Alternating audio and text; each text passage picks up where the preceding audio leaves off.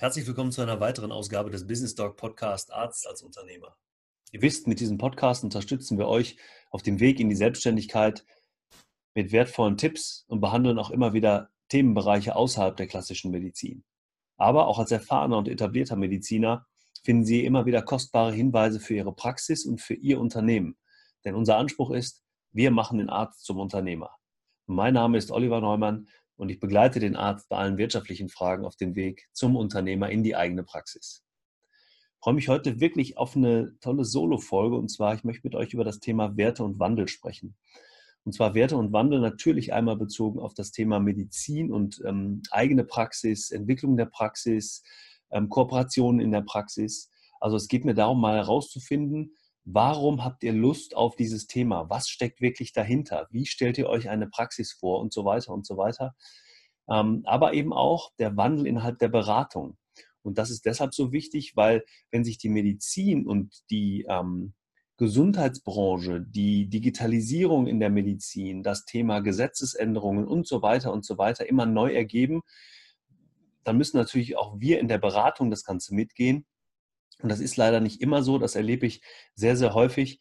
Und deshalb kommen wir in vielen Dingen in der klassischen Beratung und Begleitung einer Niederlassung oder Praxisentwicklung nicht weiter, weil ähm, viele Berater leider auf dem Stand von mehreren Jahren ähm, to go, hätte ich fast gesagt, ähm, zurück sind und ähm, wir deshalb auch wirklich an alten Strukturen hängen. Darüber möchte ich heute gern mit euch äh, im neuen Business Dog Podcast sprechen und äh, wir hören uns gleich wieder.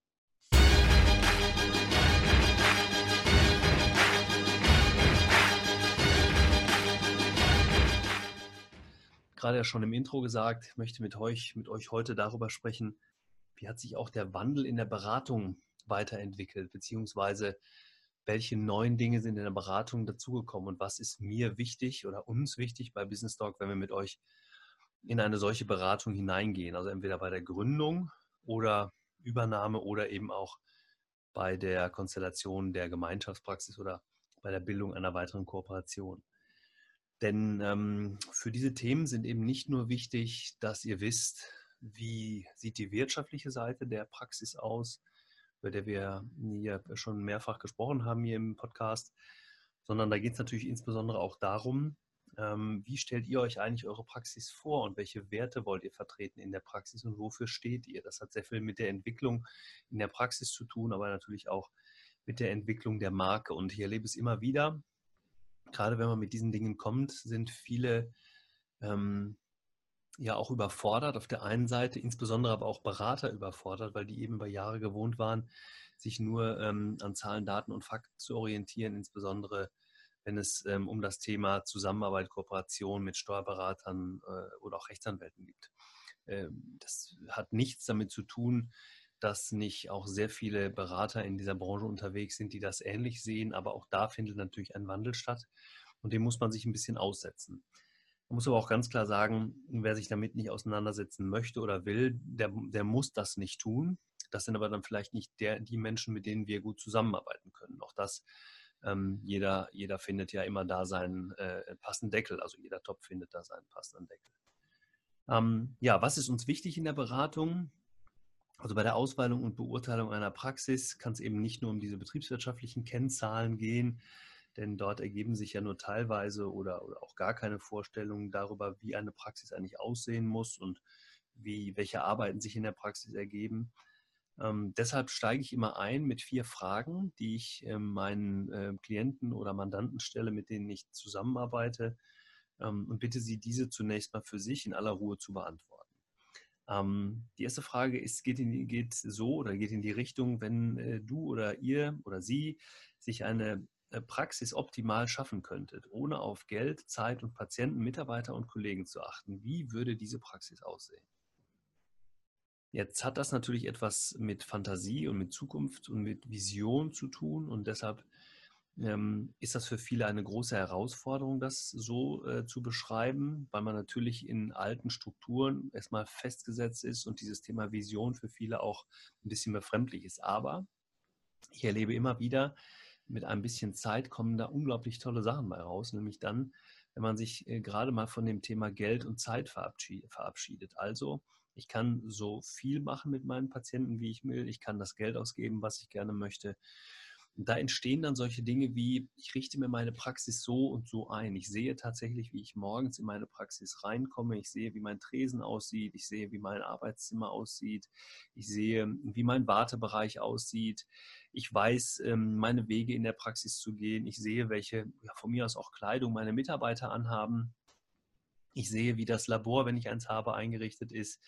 Ähm, ich, habe ich eine moderne Praxis äh, oder habe ich lieber eine ähm, etwas rustikalere Praxis. Also es gibt ganz unterschiedliche Vorstellungen davon, aber diese Vision aufzubauen und dieses Thema oder diese Ideen vor sich zu sehen, ist unglaublich wichtig dafür, dass ihr selber mal entscheidet und auch wisst, wo gehe ich denn hin? In welche Richtung möchte ich mich denn tatsächlich da entwickeln? Das gleiche ist das Thema Zeit. Das Thema Zeit hat natürlich viel damit zu tun, möchte ich langfristig, und ich betone jetzt langfristig, nur in Anführungsstrichen eine Praxis haben, die sich mit den GKV-Leistungen beschäftigt, wo ich eben auch zeitlich ein Budget habe, in das ich eingebunden bin? Oder möchte ich das eben genau nicht? Kann ich mir vielleicht auch vorstellen, wenn ich zum Beispiel einen, einen ähm, Entlastungsassistenten habe oder vielleicht auch einen Weiterbildungsassistenten, mit dem ich zusammenarbeite, dass der mich für einige Dinge eben auch entlastet, damit ich vielleicht mehr Zeit mit dem einen oder anderen Patienten verbringen kann.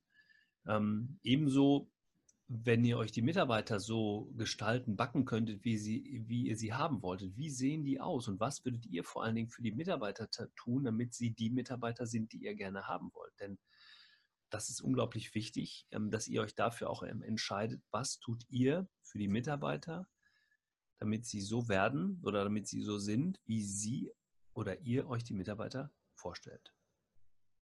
Was kann ich also dafür tun, dass das in diese Richtung geht? Und so entsteht ein Bild und dieses Bild ist für mich unglaublich wichtig in der Beratung, um zu wissen, in welche Richtung wollt ihr gehen. Die zweite Frage geht dahin, welche Aufgaben würden Sie gerne in der Praxis selbst übernehmen und welche würden Sie gerne delegieren, abgeben, also zum Beispiel an Mitarbeiter oder Kollegen? Ähm, wieder eine für mich ganz entscheidende Frage, denn wenn wir jetzt mal davon ausgehen, dass vielleicht einer in der Praxis gerne organisatorische Aufnahmen, äh, Aufgaben übernimmt, administrative Aufgaben übernimmt, Verwaltungsaufgaben gerne übernehmen möchte oder vielleicht auch unternehmerische Dinge mitentwickeln äh, möchte. Ihr wisst, ich spreche gerne von der Adlerperspektive. Ne? Ihr guckt von oben auf die Praxis und entwickelt eure Praxis. Ähm, und ihr habt einen Kollegen, der das genauso gerne macht. Und dann müsst ihr euch aber vorher mit ihm abstimmen. Ihr müsst genau wissen, ähm, in welche Richtung können wir uns beide entwickeln oder wo können wir uns gut ergänzen.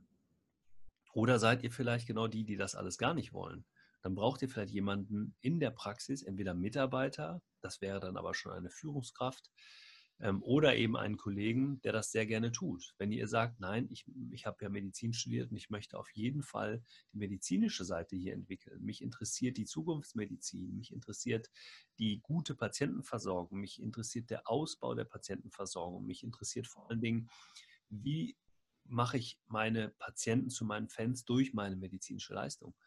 Dann müssen wir natürlich über ganz andere Dinge reden. Und deshalb ist diese Frage ebenso entscheidend, wer übernimmt in eurer Praxis welche Aufgaben. Und natürlich in der Kooperation ebenfalls besonders wichtig, denn dann, wenn auch schon Aufgaben verteilt worden sind, wenn die Kooperation etwas größer geworden ist. Ähm, gibt natürlich auch Praxen, muss man vielleicht auch nochmal dazu sagen, die das nicht zulassen, weil die Organisationsstruktur schon so groß ist. Wir sprechen jetzt mal von großen medizinischen Versorgungszentren. Wir sprechen von großen Gemeinschaften oder Berufsausübungsgemeinschaften, die als Konstrukt vielleicht mit 20, 25, 30 Ärzten und noch mehr Mitarbeitern funktionieren. Inwieweit kann ich da überhaupt mich selbst verwirklichen in der eigenen Praxis? Ne, ich denke zum Beispiel an große nephrologische Praxen, ich denke an große radiologische, strahlentherapeutische Praxen, die ja sehr, sehr gut organisiert sind, um ähm, ja, dem Trend A gerecht zu werden. Wenn wir jetzt mal bei den großen äh, Großgerätepraxen bleiben, die natürlich ein hohes Investitionsvolumen haben, die dieses Investitionsvolumen dann natürlich über entsprechende Nutzung von Geräten auch ähm, äh, mit einer gewissen Zeiteinteilung versehen müssen. Also ich will es jetzt nicht unbedingt Schichtdienst nennen, kommt aber dem sehr nah. Hörte vielleicht in dem Zusammenhang nochmal das Interview mit Dr. Volker von Diepenborg an, der sehr, sehr tiefe Einblicke in das Thema große radiologische oder strahlentherapeutische Praxen eingibt. Das fand ich schon sehr, sehr ähm, sehr, sehr aussagekräftig und vor allen Dingen auch, ähm, wenn ihr dann in diese Praxis oder in eine solche Praxis einsteigt, welche Möglichkeiten der Entwicklung habt ihr da? Das hatte ich gerade schon mal angedeutet. Ist aber wichtig, damit ihr euch langfristig in der Praxis eben auch wohlfühlt und euch da auch wiederfindet. Ne? Die dritte Frage ist, äh, welche Werte sind Ihnen oder euch grundsätzlich wichtig? Also ähm, über die moralisch-ethischen Werte hinaus, also dass wir natürlich alle gut arbeiten wollen, dass, dass wir wollen, dass wir ehrlich miteinander umgehen, ähm, dass wir keinen hinters Licht führen wollen und so weiter und so weiter. Das wären für mich moralisch-ethische Werte. Aber so die, ähm, die internen Werte, also Achtung, Vertrauen, Spaß und dann die externen Werte, Patientennutzen, Anerkennung, Innovation. Also diese Dinge finde ich ähm, extrem wichtig, dass ihr euch darüber mal Gedanken macht, in welche Richtung wollt ihr denn gehen und was ist denn für euch wichtig. Also wenn zum Beispiel ähm, der externe Wert der Innovation sehr, sehr wichtig ist. Und ihr seid in einer Praxis, wo das Thema Innovation aber nicht stattfinden kann, weil ihr mit mehreren Gesellschaftern, die ähm, einfach nur noch fertig werden wollen mit ihrer Praxis, die die Praxis gern abgeben wollen, und das ist gar nicht abwertend gemeint, sondern einfach nur vor dem Hintergrund, ähm, dass sie sagen, ich möchte in den letzten Jahren meiner Praxistätigkeit kein großes wirtschaftliches Risiko mehr eingehen. Ich möchte das Thema Innovation äh, gar nicht mitbegleiten. Ähm, das kann mein Praxisnachfolger tun, wenn ich in zwei, drei Jahren hier nicht mehr dabei bin. Dann ist vielleicht wichtig, dass wir diese Werte herausstellen und sie aber für euch auch so bewerten, dass ihr langfristig damit leben könnt, wenn sie nicht sofort umgesetzt werden oder vielleicht erst zu einem späteren Zeitpunkt. Ähm, die nächste Frage wäre, welche Rolle beruflich haben Sie, in der haben Sie in der Vergangenheit oder hast du in der Vergangenheit übernommen? Und welche Rolle möchtest du in der Zukunft gerne übernehmen? Ähm, Rolle heißt ja nicht immer nur Rolle äh, im Sinne von Rolle spielen, sondern ganz im Gegenteil, sondern die Aufgabenverteilung, das haben wir vorhin schon mal gehabt, in der Praxis ähm, deutlich zu machen und auch zu sagen, an welcher Stelle findet denn welche Bewegung in der Praxis statt. Ich nehme erst mal das Thema Mitarbeiterführung, eine für mich der zentralsten Rollen in immer größer werdenden Arztpraxen. Denn die Führung der Mitarbeiter bedeutet ja, ähm, die, die Entwicklung des Unternehmens, auch bezogen auf zum Beispiel digitale Prozesse, äh, zukunftsmedizinische Prozesse, kann ja nur so gut sein, wie die Mitarbeiter, die sie mittragen. Ne? Und deshalb ist es enorm wichtig, dass eine, eine Innovation immer auch mit Mitarbeitern stattfinden muss. Wenn ich auf die Mitarbeiter angewiesen bin und wenn ich weiß, dass meine Mitarbeiter für die Entwicklung der Praxis eine große Bedeutung haben. Ne, als Beispiel, ähm, für mich ist es enorm wichtig, die Mitarbeiter mitzunehmen. Die Entwicklung dauert vielleicht ein bisschen länger, weil ich die Mitarbeiter A überzeugen muss, aber vielleicht auch B ähm, einfach mit ins Boot holen muss und eben in die Mitarbeiter investieren muss. So ein bisschen so ähm, der Gedanke, ähm, wenn ich äh, auf einem großen, weiten Spaziergang bin und ich nehme Rucksack mit, dann dauert das vielleicht durch den Rucksack ein bisschen länger, wenn jetzt die Mitarbeiter mein Rucksack sind. Aber ich habe jederzeit die Möglichkeit, eine Pause zu machen und mich zu stärken, nämlich über das, was ich mitgenommen habe in dem Rucksack. Genauso ähm, ist das Symbol für mich bei den Mitarbeitern. Die Mitarbeiter stärken mich eben in der Entscheidung oder äh, bringen die Praxis weiter nach vorne, stärken damit die Praxis, stärken damit das Patientenwohl, aber eben auch ähm, den Aufbau des Unternehmens Arztpraxis. Ne? Finde ich, ähm, ist unglaublich wichtig. Und deshalb ist wichtig, welche Rolle möchte ich denn da übernehmen? Ich sage nochmal Adlerperspektive.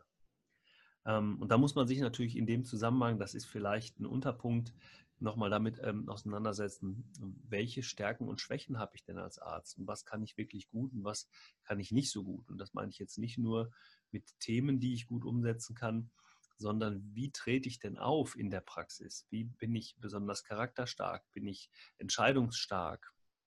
Bin ich eher ein, ein zurückhaltender, ängstlicher Typ oder bin ich extrovertiert? Ähm, wie gehe ich mit dem Thema Kommunikation und Sprache um? Ne? Also das sind alles äh, diese, diese Fragen, die einfach wichtig sind in der Vorbereitung auf das Thema eigene Praxis, auf das Thema Kooperation und ja, Niederlassung, Gründung und Weiterentwicklung der Praxis.